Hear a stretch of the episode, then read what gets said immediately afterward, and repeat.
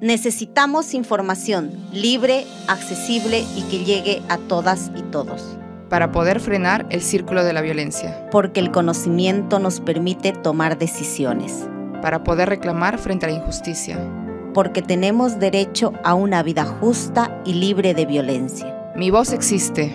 Tu voz existe. Nuestra voz existe. Hola con todos y todas. Eh, les saluda Carmen Sara, les doy nuevamente la bienvenida a un episodio más de Nuestra Voz Existe, programa que tiene el compromiso de ser el medio para poder brindarles información y análisis sobre las causas de la violencia de género y en esa línea ayudarles a mejorar un poco la comprensión de esta problemática y en base a ello poder brindarles herramientas para que ustedes puedan prevenirla y afrontarla. Entonces, en ese sentido, el día de hoy tenemos un programa bastante interesante porque hablaremos sobre el ciclo de la violencia. Esto nos va a ayudar a entender por qué a veces no podemos comprender que una amiga, una hermana o una vecina continúe de repente en una relación donde está sufriendo maltrato. Eh, no podemos comprender por qué sigue ahí. Entonces hablaremos esto junto a una especialista que nos va a ayudar a comprender mejor este círculo vicioso que está perpetuando las dinámicas de desigualdad y también la dificultad del cambio social.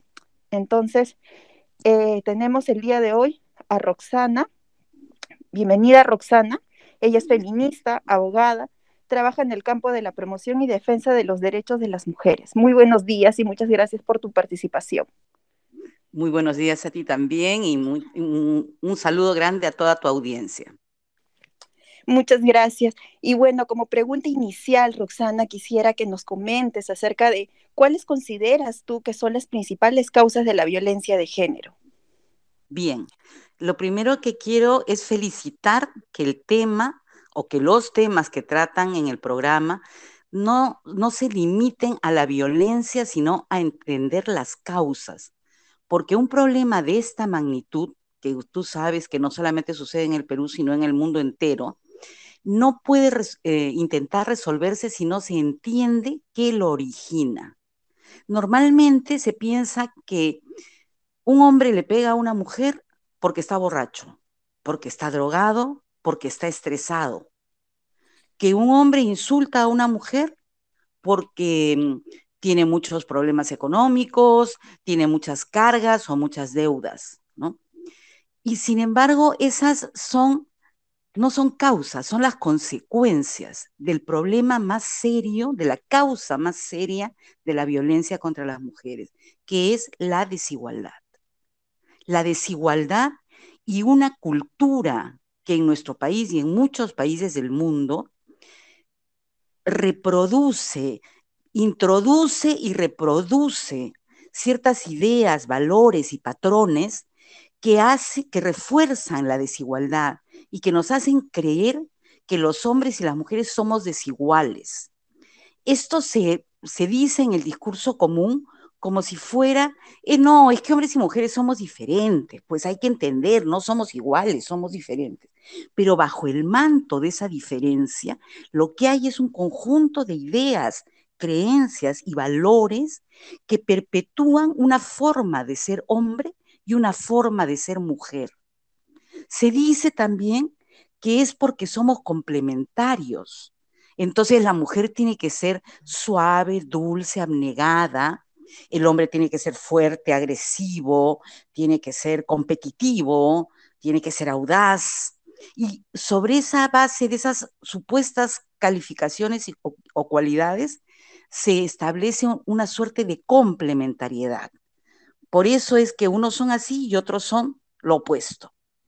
Bueno, todas esas cosas construidas por la cultura y reproducidas por los medios de comunicación, por las iglesias, por las escuelas, por los mismos gobernantes, hacen creer que cada cual tiene un papel y no puede salirse de ese papel.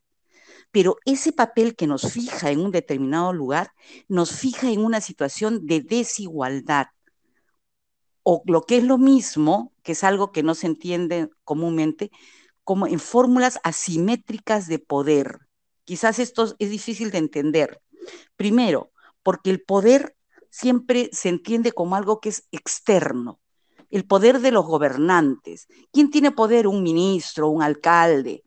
Y no se entiende que el poder se desarrolla en todas las relaciones de la vida. Uno tiene poder sobre los hijos, el profesor tiene poder sobre los alumnos, el médico tiene poder sobre los pacientes y los hombres tienen poder sobre las mujeres. Entonces, por eso yo hablo de formas asimétricas, formas poco horizontales de ejercer poder. Este, esta situación, ¿no? que tú si quieres me, me preguntas para que la extienda más, esta situación hace que si alguien se sale de su rol, inmediatamente es castigado. Y esto se, entronca, se articula, se vincula con una cultura que tenemos también en nuestro país, que es muy autoritaria y que es muy violenta. Esto es en general. Nosotros somos poco dialogantes. Y, por ejemplo, si un niño se porta mal, juácata, ¿cómo lo sancionamos? Con un golpe. Juácata con un insulto. ¿No? Eso es en general. Entonces, e, esto hace que uno se vaya acostumbrando a tener esa forma de relación, una forma de relación en donde las diferencias no se conversan. Se conversan un ratito y cuando no hay acuerdo, juácata, viene el golpe o viene la violencia verbal. Esto se reproduce en el caso de las mujeres también. Es así que, por ejemplo, muchas encuestas que se hacen nos hablan de que esta estas ideas van cambiando, pero muy poquito a poco. Entonces, por ejemplo, se justifica que el hombre golpea a la mujer cuando la mujer le es infiel. Eso quiere decir que hay razones por las cuales está permitido golpear o no es mal visto golpear. O lo que dije al inicio, que el hombre golpea a la mujer porque viene borracho la causa no es la borrachera, ¿no? La causa es esto que he venido explicándoles, esas, eso que se llaman estereotipos, ¿no? que son una forma de interpretar los valores, los usos y costumbres de lo que debe ser un hombre y lo que debe ser una mujer, de lo que debe ser un niño y de lo que debe ser una niña. Es así que cuando se ven conductas, por ejemplo, en niños o niñas que no corresponden a lo que debería ser, se les sanciona. Un niño que le gusta jugar vóley es sancionado no solamente por sus padres, en el colegio, por sus compañeritos. Una mujer que le gusta jugar fútbol o jugar canicas también es sancionado. Esta es la, esta es la verdadera causa de la violencia. La violencia es un efecto la violencia no es, la, no es el origen, el origen está en la desigualdad. Y yo creo que esto tiene que entenderse. Si no se entiende, por muchas medidas correctivas que se tomen, van a afectar solamente la última consecuencia, ¿no? El último pedacito del problema, cuando el gran pedazo del problema se origina en estas cosas que te estoy diciendo, ¿no? Entonces las mujeres no pueden salirse de su sitio, y si se salen, cuando protestan, cuando quieren salir a la calle, por ejemplo, sin pedir permiso, mujeres de 30, 40 años que tienen que pedir permiso para salir a la calle a sus maridos, entonces, juácata, viene la sanción. Esa es más o menos la idea. No sé si te ha quedado, ha quedado suficientemente clara o quieres que ponga más ejemplos. Clarísimo, o tú me clarísimo, dices. Clarísimo, Roxana. Y en esa línea, porque hablábamos un poco de cómo se sanciona a la mujer o en general, ¿no? A, los roles que se cumplen, cómo se va sancionando cuando te sales de ese rol, ¿no? Que es realmente los, son los estereotipos de género. Y en esa línea, cuando hablamos, por ejemplo, de círculo de la violencia de género, eh, ¿cómo podríamos eh, referirnos a ella? ¿En qué consiste esto? Consiste en que por esta naturalización en esta forma de tratarnos, ¿no? Estamos, hombres y mujeres, tan llenos de estas ideas que en primer lugar no reconocemos la violencia. Eso es lo primero.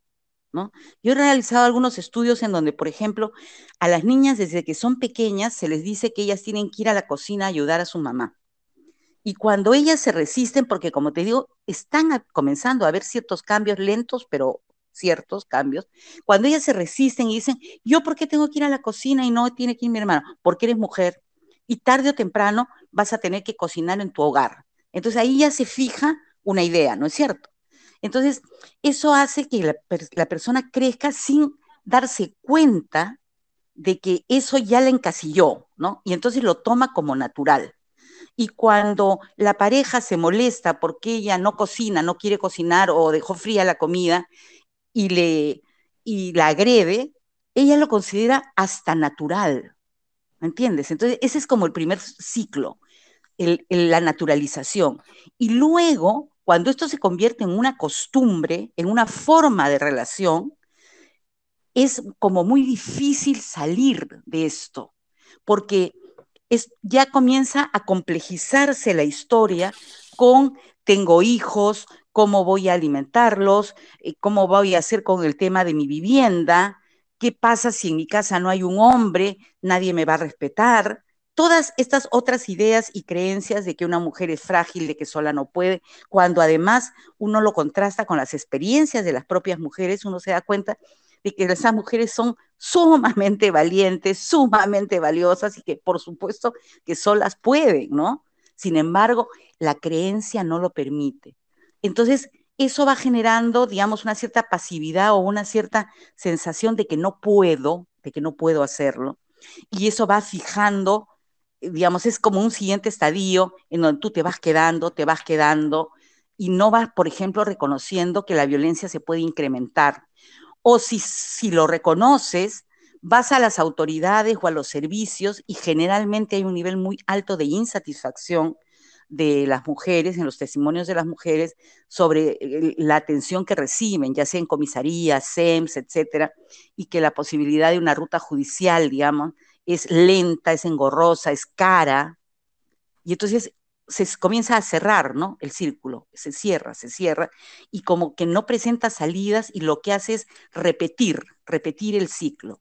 Otra forma en que se repite el ciclo es cuando tú educas, ¿no? Tú tuviste una determinada forma de vida y no quieres que esa forma de vida que fue triste, con violencia, se repita. Y sin embargo, a la hora de criar a tus hijos y a tus hijas de un modo no, no suficientemente consciente, repites los mismos patrones socioculturales, repites los mismos prejuicios y los mismos estereotipos de, de género y vuelves a hacer la división. Ustedes para la cocina, ustedes tienen la cama del hermano, ustedes, etcétera, etcétera. Y una cosa que me parece muy importante también es en el campo de la sexualidad. Hay un, tema que a mí me parece preocupante porque se dice que ahora los padres educan con más libertad a los chicos en el sentido de darles más información, chicos y chicas. Y sin embargo, los chicos y chicas dicen que reciben muy poca información, tanto de parte de sus padres como de parte de las escuelas.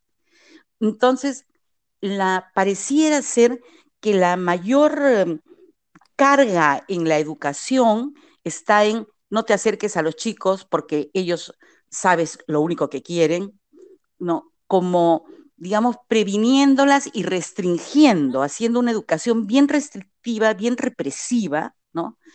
Y, y, viendo a los chicos como enemigos porque ellos se van a abalanzar a manosearlas o a tener relaciones sexuales.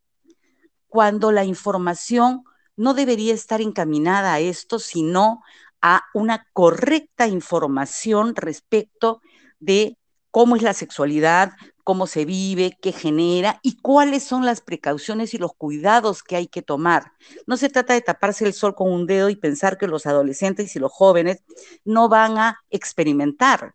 Se trata de darle las armas para que en el caso de que experimenten puedan eh, tener cuidado y no tener eh, embarazos no deseados, por ejemplo, ¿no? Sí, en esa línea quisiera comentarte, eh, nos has hablado de los estereotipos, de esta naturalización de la violencia, y que no se puede, que es muy difícil reconocerla cuando estamos, cuando hemos naturalizado la violencia cotidianamente, ¿no? Y esto de unas formas desde muy este, rudimentarias, desde que somos muy pequeños. Pero cuando ya estamos en el círculo de violencia y estamos atravesando por una relación de pareja violenta, por ejemplo, ¿cómo, eh, ¿cómo podríamos salir de ese círculo y también por qué es tan complicado, ¿no? De salir de este círculo de violencia para quien lo está viviendo. Yo creo que una forma de, de salir del círculo es, por supuesto, reconocerlo, ¿no? Reconocerlo para ti y creo que una forma importante es reconocerlo ante otros y ante otras pero que te comprendan, porque muchas mujeres recurren en primer lugar a sus padres, a sus madres o también al sacerdote, ¿no? De la iglesia de la que forman parte, y muchas veces esas personas en vez de reforzar la autoestima de las mujeres reconociendo y creyéndoles, lo que hacen es devolverlas al hogar, decirles, no, hijita, se trata de aguantar, así es, a mí me pasó lo mismo, o en el caso del sacerdote, no, hijita, hay que preservar el matrimonio o la unión que es sagrada. Entonces, por eso te digo, reconocerlo primero ante uno, pero sobre todo pedir ayuda, ¿no? Pedir consejo, pero saber a dónde se pide ayuda y a dónde se pide consejo. Las organizaciones de mujeres, muchas en, a lo largo y ancho del país, tienen espacios en donde se puede hablar y compartir experiencias. Yo creo que esto fortalece mucho a las mujeres, en primer lugar, porque necesitan que alguien les, que alguien les crea.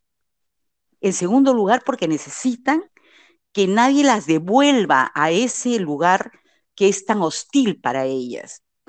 Y en tercer lugar, para que tomen conciencia de la situación que están viviendo, puedan conversarlo con los hijos y puedan ver un, un arreglo para que esta situación no continúe, ¿no?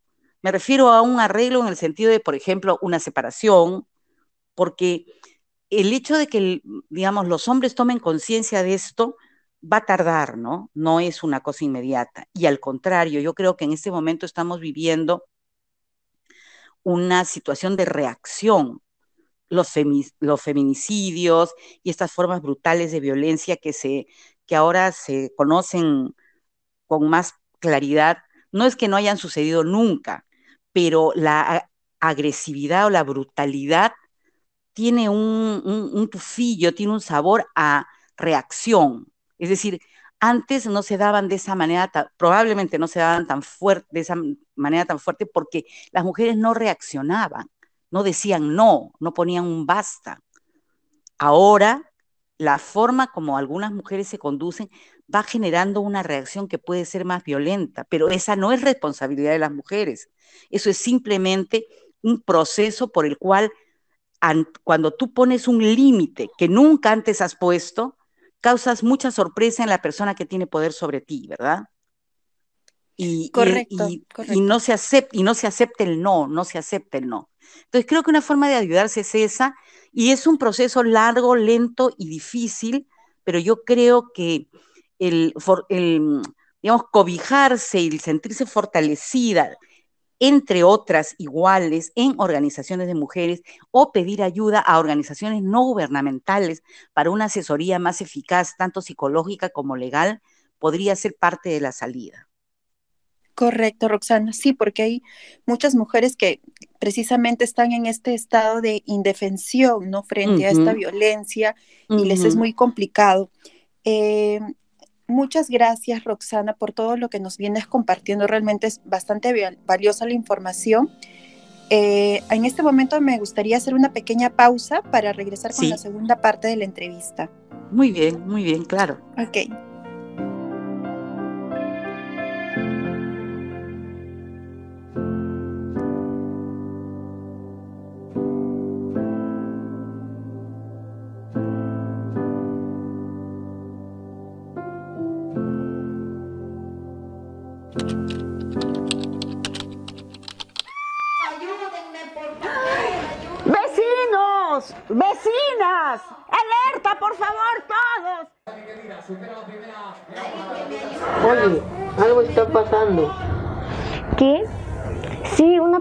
Está siendo maltratada. Basta, no podemos permitir la violencia. No seamos cómplices, apostemos por una sociedad libre de violencia. Aquí estamos para atender tu denuncia. porque nuestra voz existe. Para cuidarnos en el barrio. Para, para crecer sin miedo. Para detener el círculo de violencia. Para acompañarte en el proceso. Para asesorarte sobre tus derechos. Es necesario articular todos los esfuerzos. Tejiendo redes, sumamos para prevenir la violencia.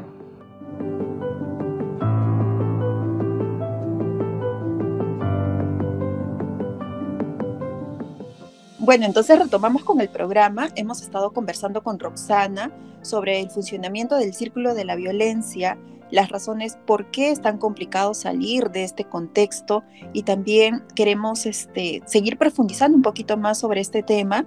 Y Roxana, por favor, quisiera que nos comentes ya desde el papel de nosotras, ¿no? De quienes acompañamos de repente este proceso, ¿qué podemos hacer como ciudadanas, como hermanas, como amigas, para enfrentar este círculo de violencia que quizás está pasando a alguna persona cercana a nosotras, pero también saber reconocerlos para cuando nosotras nos encontremos, porque nadie está inmune a, ingresar a, en este tipo de, violencias.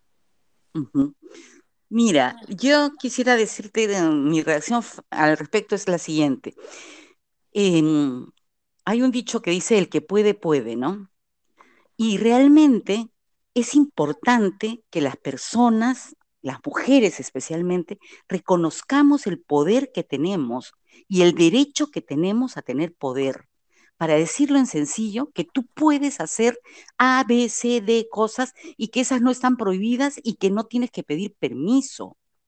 Porque no es posible que hasta el día de hoy, en pleno siglo XXI, hayan relaciones de pareja, incluso de jóvenes, de enamorados, enamoradas, de, de, la juventud, de la adolescencia, en donde la regla es pedir permiso.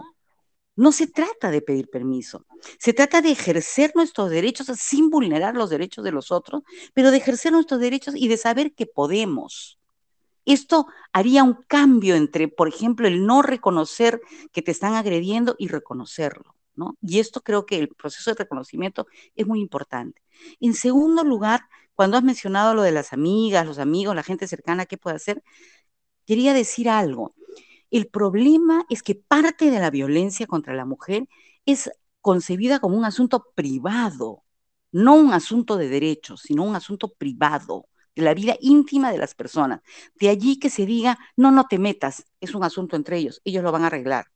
¿no? Sean enamorados, sean esposos, sea lo que sea. No, no te metas. O por ejemplo, si tú ves una discusión muy agresiva en la calle, no, no, no te metas, ese es un asunto. Entonces, el hecho de que se siga siendo considerado un asunto privado hace que la ciudadanía, que la gente, no se interese en ese problema. No, a diferencia de otros problemas en la sociedad, ese no, ese es de las puertas para adentro. Y aunque sea en la calle, sigue siendo de las puertas para adentro porque esa es la concepción que se tiene, que es de las puertas para adentro. Mientras eso sea, siga siendo así, la indiferencia social y la indiferencia política va a continuar. La indiferencia social porque no te metes y la indiferencia política porque es considerado un asunto menor habiendo sido calificada la violencia contra la mujer como el crimen más largo y extenso en la historia de la humanidad por Naciones Unidas, el que ha cobrado más víctimas a lo largo de la historia de la humanidad, sigue siendo considerado en términos políticos como un problema menor. Cuando se habla de un problema económico, ah, sí, todo es problema nacional. Pero cuando se habla de la violencia contra, de género contra las mujeres, no, ese es un tema menor, ¿no? Ese es un tema menor. Entonces, combatir la indiferencia es muy importante. O sea, acercarse, hacer, eh, interesarse. Eh, cuando uno escucha que hay peleas en el vecino, llamar a la comisaría, ese tipo de cosas, intervenir, darse cuenta de la importancia, que ahí está en juego la vida de una mujer o la vida de una familia también. Entonces, todo esto es fundamental. Y en el caso de las amigas, ver si la persona está preocupada, triste, interesarse y poder suministrarle la información. Existen instancias tanto públicas como privadas que dan servicios que ayudan tanto en el plano psicológico como en el plano jurídico, ¿no? En, en el Agustino entiendo que está SEA, están otras ONGs también, tanto allí, pero como en otros lugares de Lima, como Manuela Ramos, como Flora Tristán, en fin, hay, una infinidad de, de a las que se puede pedir ayuda. Muy bien, Roxana, muchas gracias. Realmente nos has compartido información muy valiosa. Em, y bueno, te, te, agradezco por tu intervención. No sé si tendrías algo más que agregar a tu intervención. No, simplemente te agradezco yo también mucho a ti. Ha sido grato este, esta conversa, ah, grata esta conversación.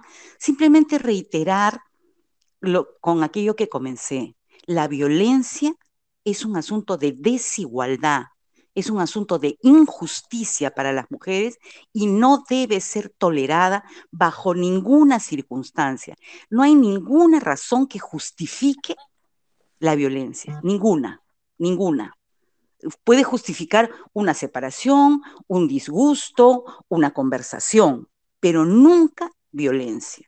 Y entonces yo quiero invitar a todas las mujeres que nos están escuchando a reflexionar sobre esto tienen que asumirse como personas con derechos y como personas que no pueden eh, estar bajo las órdenes de ningún otro adulto. Una adulta no puede estar bajo las órdenes o bajo la supervisión de otro adulto. Y a los hombres que también lo piensen, piensen si estas reacciones que tienen no son productos sino de la educación que han recibido. Creo que en estas cosas hay que ir pensando y hay que ir pensando siempre.